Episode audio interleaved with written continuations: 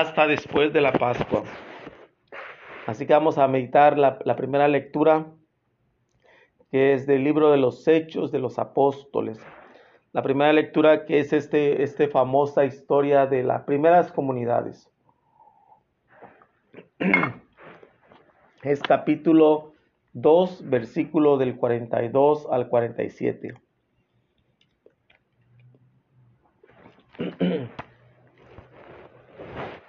Dice la primera lectura de los Hechos de los Apóstoles, que también es considerado como el Evangelio del Espíritu Santo, porque es la acción del Espíritu la que, la que empieza a trabajar desde, desde que Jesús eh, este, se eleva al cielo, desde que Jesús este, deja, eh, termina su vida mortal este, aquí y resucita, empieza la acción del Espíritu Santo. Dice, en los primeros días de la iglesia, todos los que habían sido bautizados eran constantes en escuchar la, enseñanza de los apóstoles, en, una, en la comunión fraterna, en la fracción del pan y en las oraciones. Toda la gente estaba llena de asombro y de temor al ver los milagros y prodigios que los apóstoles hacían en Jerusalén. Todos los creyentes vivían unidos y lo tenían todo en común. Los que eran dueños de bienes o propiedades los vendían y el producto era distribuido entre todos, según las necesidades de cada uno. Diariamente se reunían en el templo, en las casas partían el pan y comían juntos, con alegría y sencillez de corazón. Alababan a Dios y toda la gente los estimaba. Y el Señor aumentaba cada día el número de los que habían de salvarse. Palabra de Dios. Te alabamos, Señor.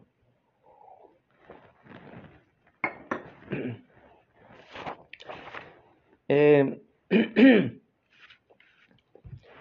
Estamos en, esta síntesis de la comunidad, la primera comunidad cristiana, eh, la primera comunidad, eh, podríamos decir, la primera comunidad católica, este, donde, donde el autor de, este, de este libro de los Hechos, que es Lucas, nos quiere mostrar cómo vivía esta comunidad primitiva, ah, la primera comunidad.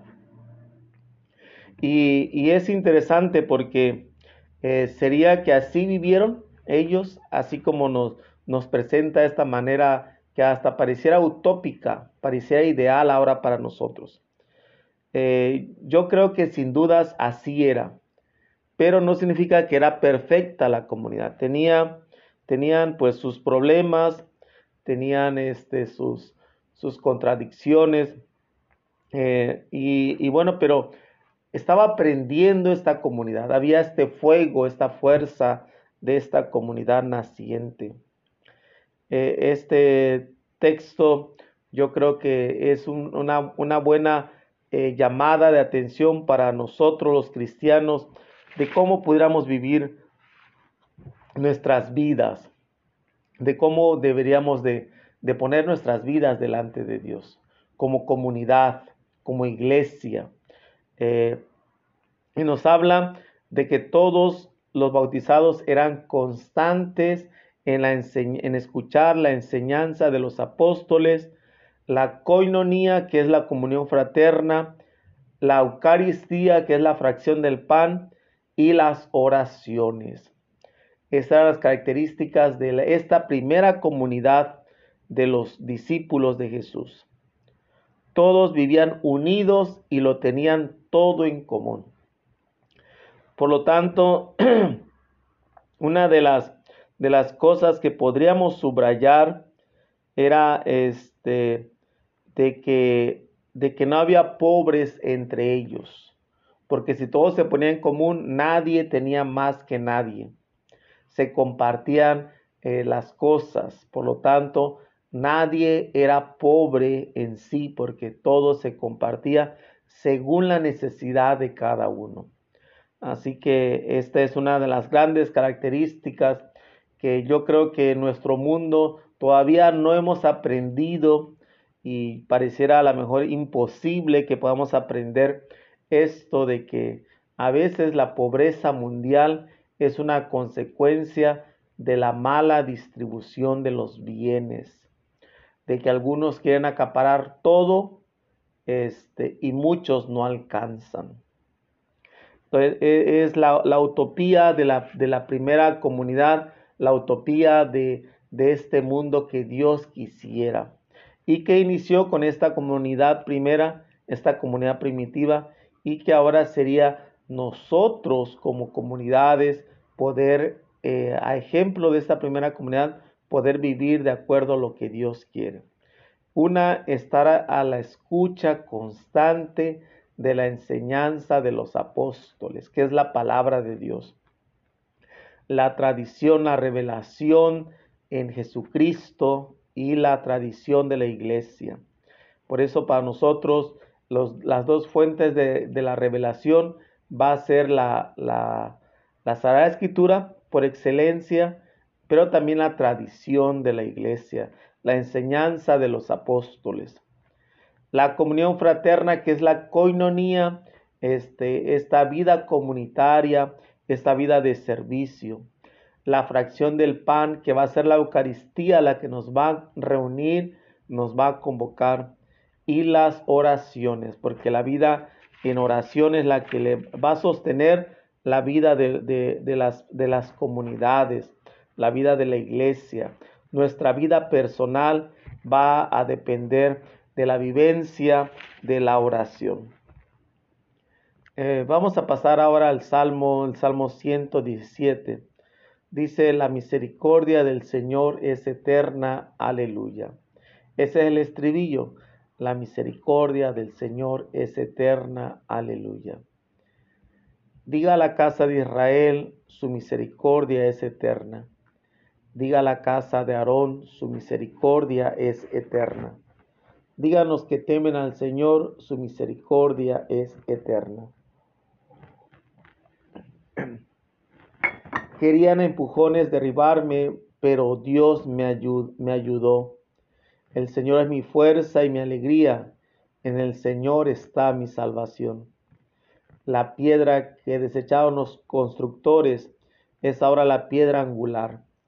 Esto es obra de la, de la, de la mano del Señor, es un milagro patente. Este es el día del triunfo del Señor, día de júbilo y de gozo. Gloria al Padre y al Hijo y al Espíritu Santo, como era en el principio, ahora y siempre, por los siglos de los siglos. Amén. El Salmo 117 eh, es, interesante porque nos, nos, trata de dar este marco de, la Pascua, eh, especialmente poniendo en referencia la misericordia de Dios. Por la misericordia de Dios es que hemos recibido lo que tenemos. Por la misericordia de Dios hemos podido progresar como, como raza humana. Por la misericordia de Dios es que eh, Dios sigue teniendo eh, pues compasión de nosotros. Y por eso es interesante donde eh, invita pues a que a, reafirmar que Dios es nuestra fuerza, es nuestra alegría, el Señor es nuestra salvación. Ah, que pudiéramos a lo mejor poder tener esta, esta afirmación de, este Dios que, que nos mira con bondad, nos mira con misericordia. Esta es obra de Dios. La piedra que desecharon los constructores es ahora la piedra angular. Este es Cristo Jesús. La piedra rechazada, pero que ahora se convierte en la piedra fundamental de esta nueva, de esta, de este nuevo edificio, de esta, de, de este de esta nueva fundación del mundo. Jesucristo va a ser sin dudas en, su amor, en su misericordia, en lo que Él es, va a ser la piedra fundamental, la piedra angular, la que sostiene todo el edificio. eh, y eso es gracias a la misericordia de Dios. La segunda lectura es de la primera carta del apóstol San Pedro. de San Pedro tenemos dos cartas y esta es la primera carta. Es el capítulo 1, versículo del 3 al 9. Dice, bendito sea Dios Padre de nuestro Señor Jesucristo, por su gran misericordia. Porque al restar a Jesucristo entre los muertos, nos concedió renacer a la esperanza de una vida nueva, que no puede corromperse ni mancharse, y que Él nos tiene reservada como herencia en el cielo. Porque ustedes tienen fe en Dios, Él los protege con su poder para que alcancen la salvación que les tiene preparada y que Él revelará al final de los tiempos. Por esta razón, alégrense, aun cuando ahora tengan que sufrir un poco por adversidades de, de todas clases, a fin de que su fe sometida a la prueba sea hallada digna de alabanza, gloria y honor el día de la manifestación de Cristo, porque la fe de ustedes es más preciosa que el oro, y el oro se acrisola en el fuego. A Cristo Jesús no lo han visto y sin embargo lo aman. Al creer en Él ahora, sin verlo, se llenan de una gran alegría radiante e indescriptible seguros de alcanzar la salvación de las almas, que es la meta de la fe. Palabra de Dios. Te alabamos, Señor. Es una, una carta, eh, especialmente una carta que viene a hablarnos de la gran noticia de la, de la resurrección de Cristo. Es en esta resurrección donde se fundamenta la esperanza cristiana. Porque no puede ser otra forma, no puede ser otra forma, ya que es la resurrección la que hace posible vencer a la muerte y vencer la dificultad en la vida y en la persecución de los que han aceptado a Cristo.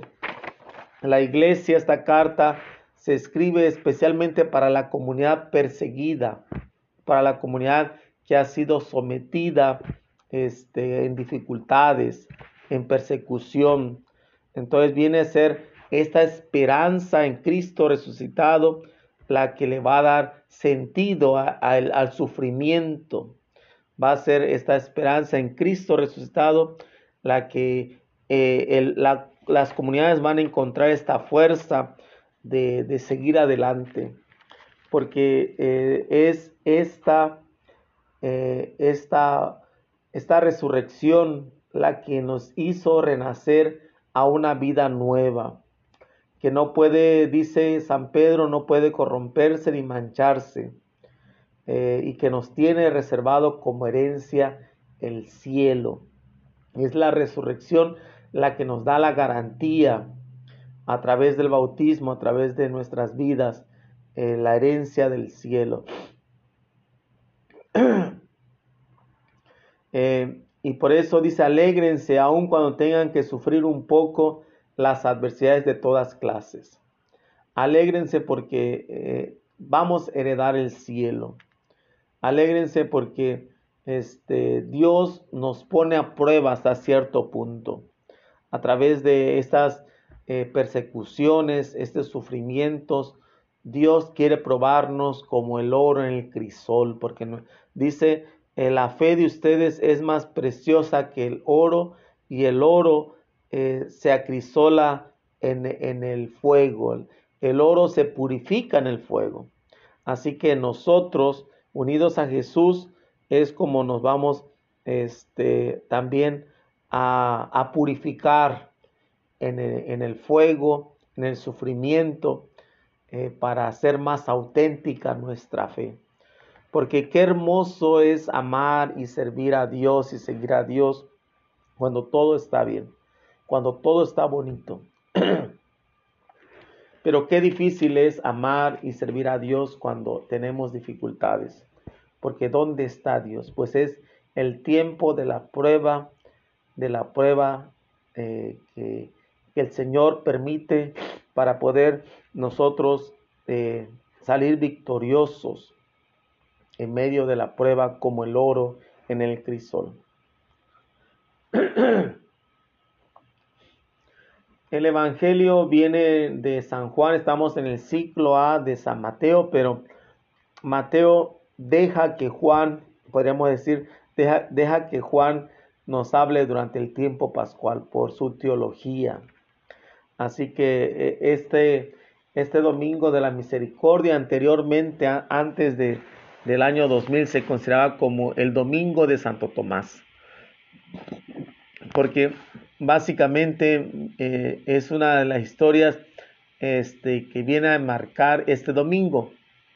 La, historia de, Tomás el que duda, ¿ah? decimos, pero sabemos que este, es la figura de todo discípulo que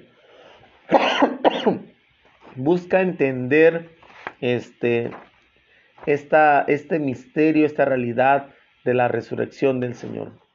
Vamos a escuchar este Evangelio que es San Juan capítulo 20, versículo del 19 al 31.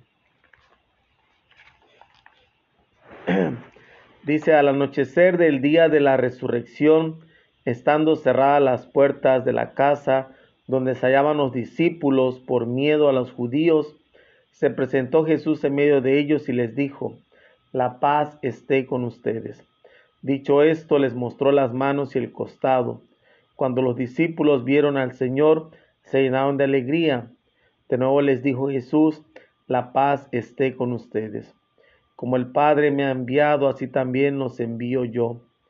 Después de decir esto, sopló sobre ellos y les dijo, reciban el Espíritu Santo, a los que les perdonen los pecados, les quedarán perdonados y a los que no se los perdonen les quedarán sin perdonar. Tomás, uno de los doce, a quien llamaban el gemelo, no estaba con ellos eh, cuando vino Jesús.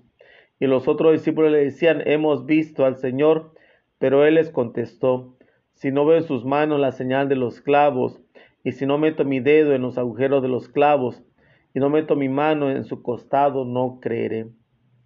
Ocho días después estaban reunidos los discípulos a puerta cerrada y Tomás estaba con ellos.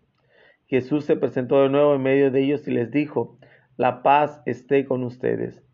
Luego le dijo a Tomás, aquí están mis manos, acerca tu dedo, trae tu mano, métela a mi costado y no sigas dudando, sino cree. También le, le, Tomás le respondió, Señor mío y Dios mío. Jesús añadió, Tú crees porque me has visto. Dichosos los que creen sin haber, sin haber visto. Otros muchos signos hizo Jesús en presencia de sus discípulos, pero no están escritos en este libro. Si se, eh, se escribieron estos para que ustedes crean que Jesús es el Mesías, el Hijo de Dios, y para que creyendo tengan vida en su nombre. Palabra del Señor. Gloria a ti, Señor Jesús.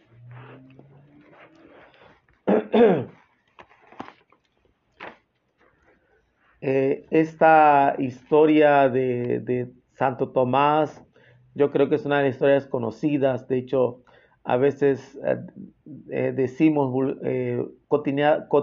cotidianamente o, o de manera este, común, ¿verdad? De decir, bueno, yo como Santo Tomás, hasta no ver, no creer, ¿verdad?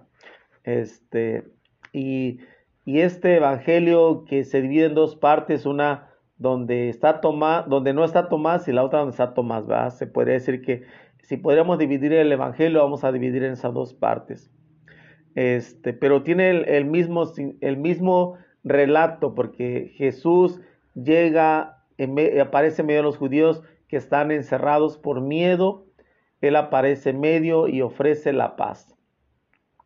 Jesús no, eh, Jesús no, no nos desea la paz.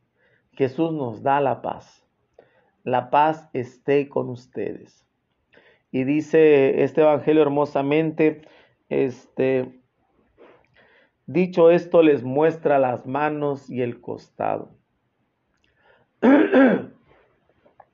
Una manera de demostrar que Él es el mismo Jesús, el, el Jesús traspasado, el Jesús llagado, el Jesús marcado, el Jesús, el Dios que murió por nosotros, pero que ahora no viene para reclamar ni para hacer guerra, no viene para eh, reclamarle a los judíos por su falta de fe, por su falta de entrega.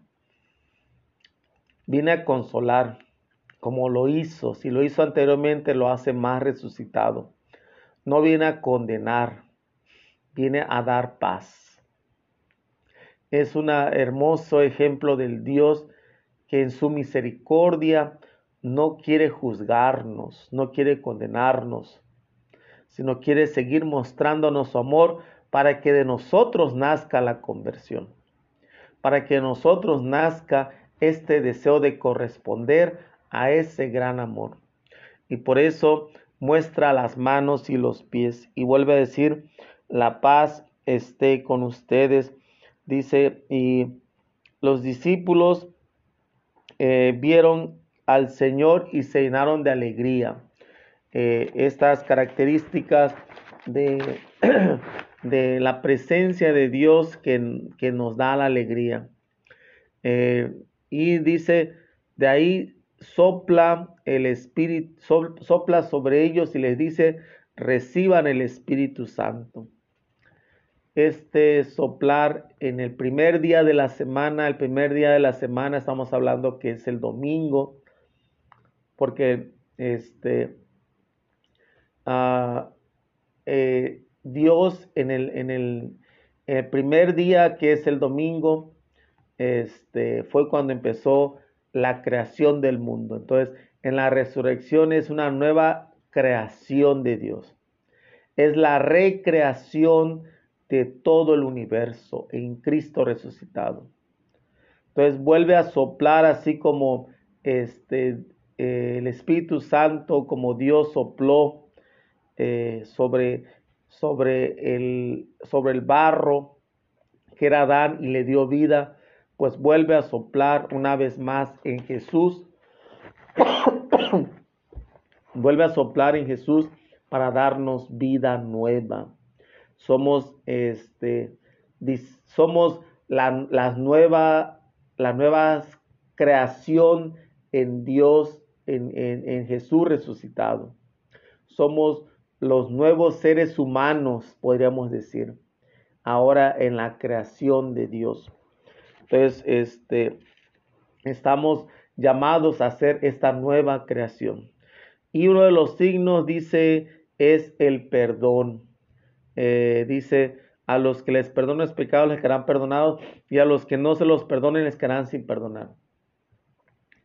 Un gran signo de los de los apóstoles de la misericordia es el perdón.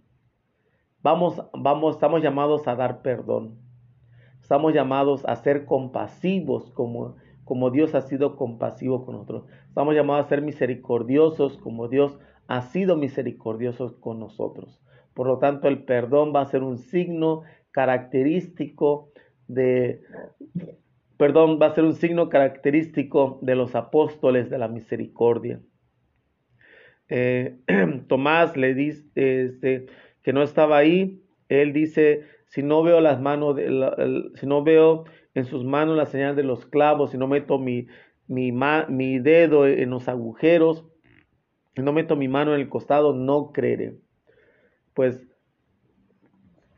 ocho días después, el primer día de la semana, se vuelve a aparecer Jesús, está Tomás y Jesús le dice, aquí están mis manos, acerca tu dedo, trae tu mano, métela a mi costado y no sigas dudando, sino cree, sino cree. Eh, y Tomás que saca la expresión que utilizamos este, especialmente en las comunidades latinas, Señor mío y Dios mío. La presencia de Jesús, la presencia de Jesús en la Eucaristía. Este, en este caso, San, Santo Tomás nos da esta expresión para, para hacernos eh, creer en este Jesús que es Dios, en este Jesús que es Dios. Y le dice Jesús, ¿tú crees porque has visto? Dichosos los que creen sin haber visto. Y en eso estamos nosotros, los que no hemos visto, no tuvimos esa oportunidad. Somos bienaventurados y dichosos porque sin haber visto, creemos. Creemos en la presencia de Jesús resucitado.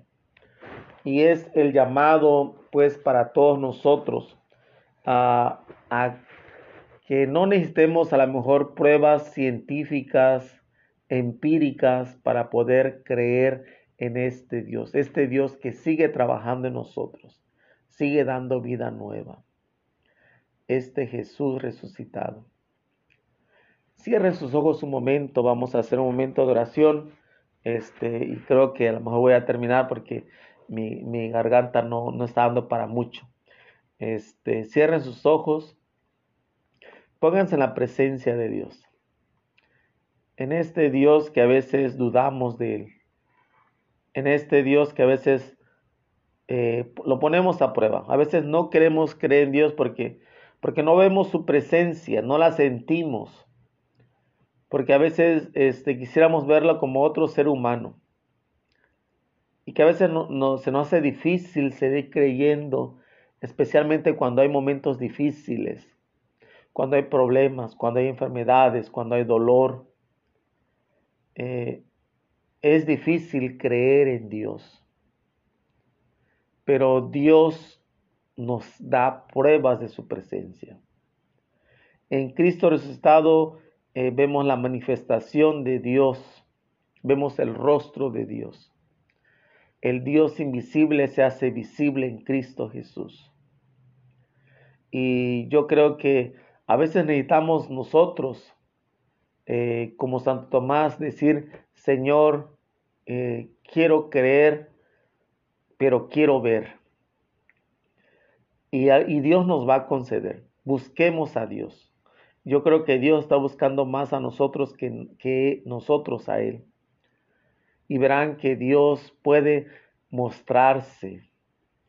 Abran eh, los ojos del corazón, los ojos del espíritu, para que puedan reconocer a este Dios que trabaja. Y a veces va a trabajar en situaciones tan ordinarias, tan comunes, pero que se van a ver de manera extraordinaria.